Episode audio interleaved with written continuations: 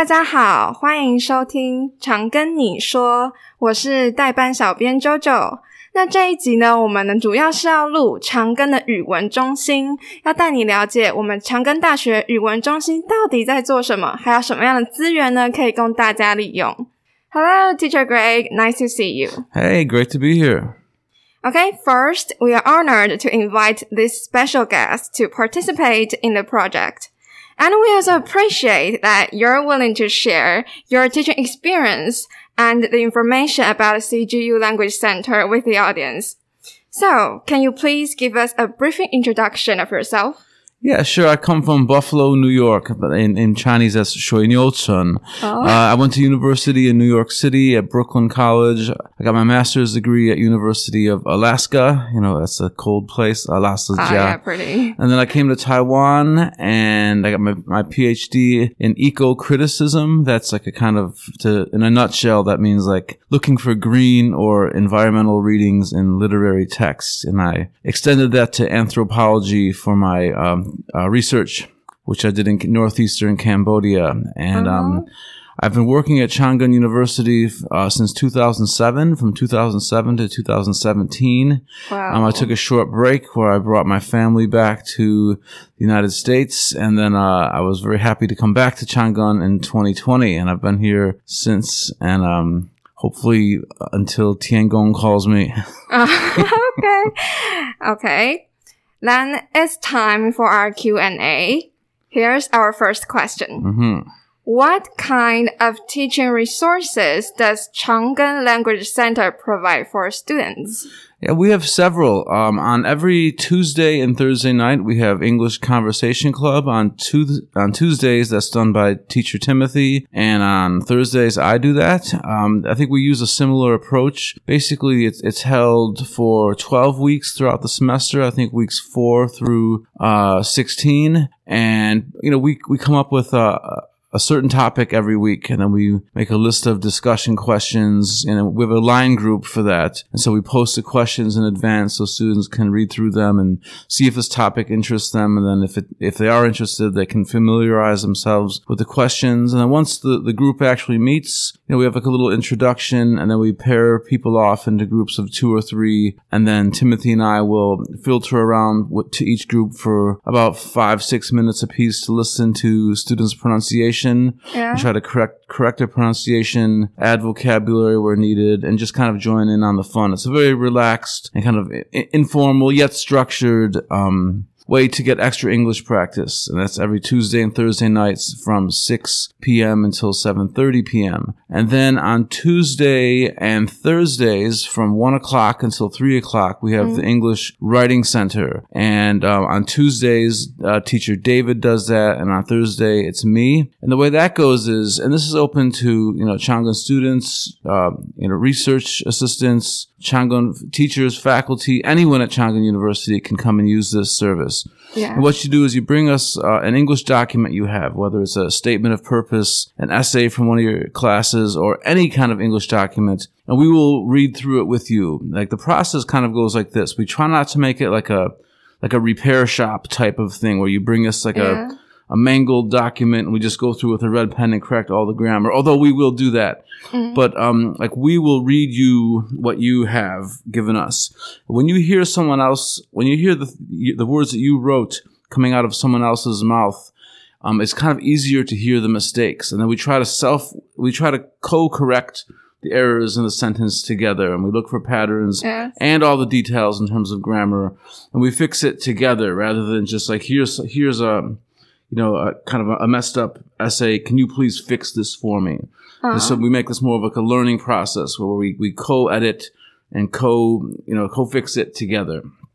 And um, even if you don't have any English classes and you don't have any English documents, but you're willing, you're interested in improving your writing, just come down and we will create an assignment for you. We'll talk about yeah. your situation, you know, whether you're trying to prepare for TOEIC or GEPT or you just want to uh, get better at writing, we can make an assignment for you and start the process. So no matter what, there's this. And, and I think the Writing Center is, is particularly important because writing in English is, is just so much different than it is in Chinese. You know, there's no um, relationship grammatically, linguistically, or anything between Chinese and English. So it's a big jump to go from Chinese to English. It's very hard to do it well. Yeah. Although I have to say, I've been impressed with Chang Gung students' ability to Oh, write. Think really? Overall, they're pretty good. Yeah. And uh, let me ask you a question. Mhm. Um, when you talk with students, oh, like me, hmm and you think that grammar is important or our pronunciation, or you think that if you can, you have a courage to talk to a foreigner, is better. The courage to, to talk is, is better. Most people aren't going to notice, especially in spoken English. Most people won't know, notice, really notice like you know small grammar errors. Uh, you know, and, and those can actually when, you, when you're talking to people to non-native speakers, those can be kind of seen as like local varieties of English, which, which are natural.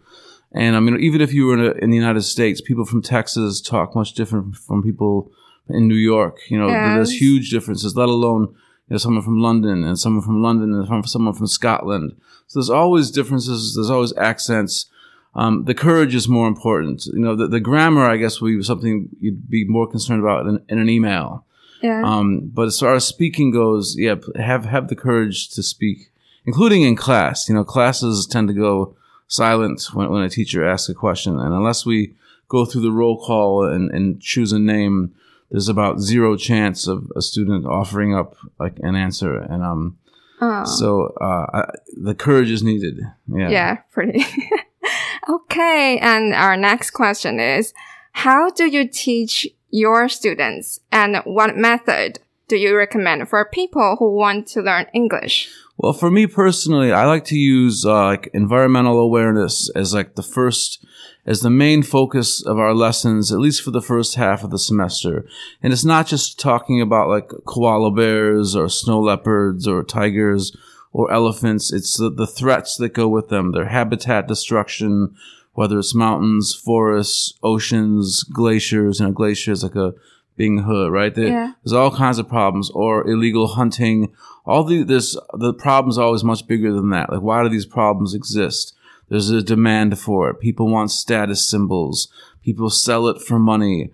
Uh, the police, there's no law enforcement. The police aren't doing their job. The government doesn't prioritize this. There's an interna- international syndicate where people, you know, are shooting certain birds in Indonesia and secretly ship shipping them to China, or tigers being shot in India, secretly sh- shipping them to China. Why do these people want them? The traditional Chinese medicine values, status symbols, so many elements. You end up so it's never just about animals or wildlife. It always en- encompasses a very wide range of issues. So that, w- that when we, we're learning about all these different topics and just using wildlife as the basic structure to get into all kinds of stuff. And I've found that students are generally very interested and receptive to this. And then in the second class, half of the, after the midterm exam, we'll get into, we kind of shift gears and we go into, um, like uh, modern t- issues, like uh, well, that's a modern wildlife trade is certainly a modern issue, but like space travel and the idea of human humans colonizing other planets, and that might seem unrelated, but it's actually totally related because you know maybe we're destroying the Earth so fast that we may have to go and find a new pla- planet to colonize because we're ruining this one. So you actually start to see the connections between um, space programs, space exploration, and the, the snow leopards and, and the elephants. It's all connected, and I think the students can see that. And in the in the in the, in the tests and quizzes, there's always a couple of essay questions where I ask them to explain that, and I can I can really see that they have absorbed this, digested this, understood this. Synthesize this and then articulate this in, in these essays. And I, I have to say, I'm usually very proud of uh, what the students do on these tests. And I think it's because I've chosen um, a topic which interests them. Yeah, so you always use the uh, environmental Mhm. protection or some of the outer outer space to be your teaching uh, resources. That's right. Yeah. Yeah. Yeah. And like, it, and as far as resources go, I mean, like we, I, like most teachers, use a textbook. I use like National Geographic's Reading Explorer Oh. 3. And these topics are all in these chapters. But I also use a website called Canvas, canvas.instructure. And then I, I, I make my own weekly PowerPoints to supplement all of the chapter materials. And I gather very current information, uh, whether in, you know, online articles or YouTube videos to add to what the textbook has. So Oh, that yeah. we're that we students can, can learn quite a lot, I think. Yeah, it's pretty. And let me share my uh, way of t- uh, learning English. Um, I'm used to reading English books like Diary of Wimpy Kids Mm-hmm. before going to bed, and I also keep a diary by making use of the words I have just learned, and to make sure that I firmly memorize those words. And what do you think about keeping a diary? Yeah, that I, I think it would be really helpful and to kind of um, go through those words every day. We Yeah. need we all need to build on our vocabulary, and, and Yes. keeping a diary maybe is a good idea even for me. It might explain why my Chinese isn't very good because I, I learn words but I forget them. I don't write them down, and I need to do that. It's, so expanding vocabulary for sure. Keeping a diary is a great idea. Okay, and our last question. As we can see, usually everyone is good at listening and writing in Yes. English, Yeah. except for speaking. Then, how can we improve our English speaking ability? Um, you know, I think it, well, Taiwan's not an English environment. And, and I think Oh, what you said is correct about the listening and, and writing, because in fact, I just gave a listening quiz and I thought it's pretty challenging and complex. And students, most of them did a very good job on it. They really can understand what I'm saying. And they wrote, they rewrote the story. They reconstructed a short story that I said. They did a very good job. Um, I think, you know, well, first they can join our conversation club. We Yeah. also another th- and I forgot to mention another uh, activity the Language Center offers is movie night. That's on on Tuesday nights. Yes. What I do is I that's from six to eight thirty. I will introduce a movie, tell you why it's culturally significant, what to look for. We play it, then we have like a Q and A session afterwards. Mm. That's another thing they can attend.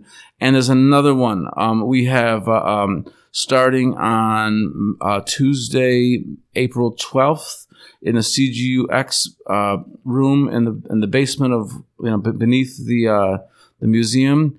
This is well primarily aimed at juniors and seniors, but it's open to everyone. We want to help.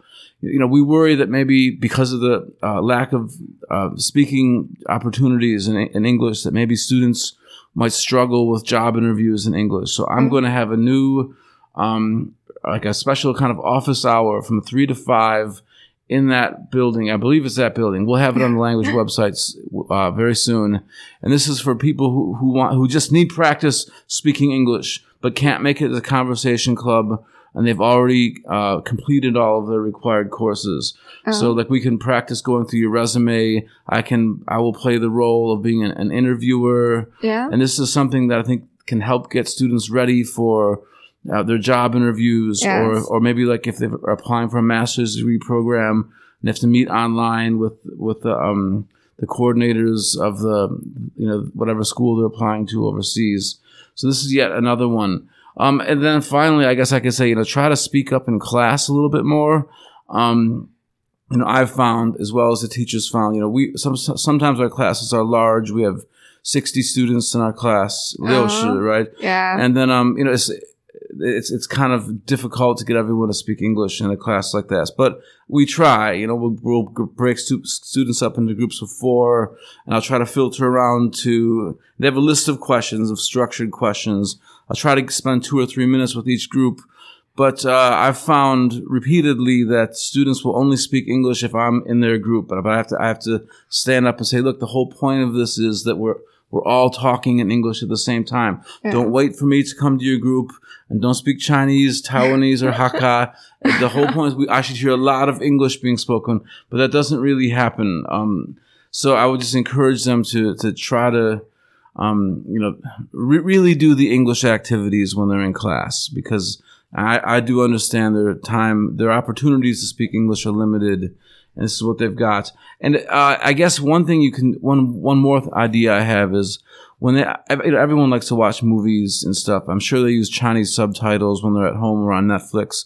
One thing you can do is uh, watch a movie the first time using Chinese subtitles, the second time using English subtitles, and the Yeah. third time with no subtitles. Oh. And, and, and so you, you started to learn it in Chinese, then you went to English, and then see if you can train up your, your ear without it. Oh. You know, because if you were to go to movie theater in the United States or any English speaking country, um, there will be no subtitles. It's not like Taiwan, like where even when you turn on the, the television news, there's subtitles in Chinese. Oh. That I think that's a special culture here. You got to get used to not having the subtitles.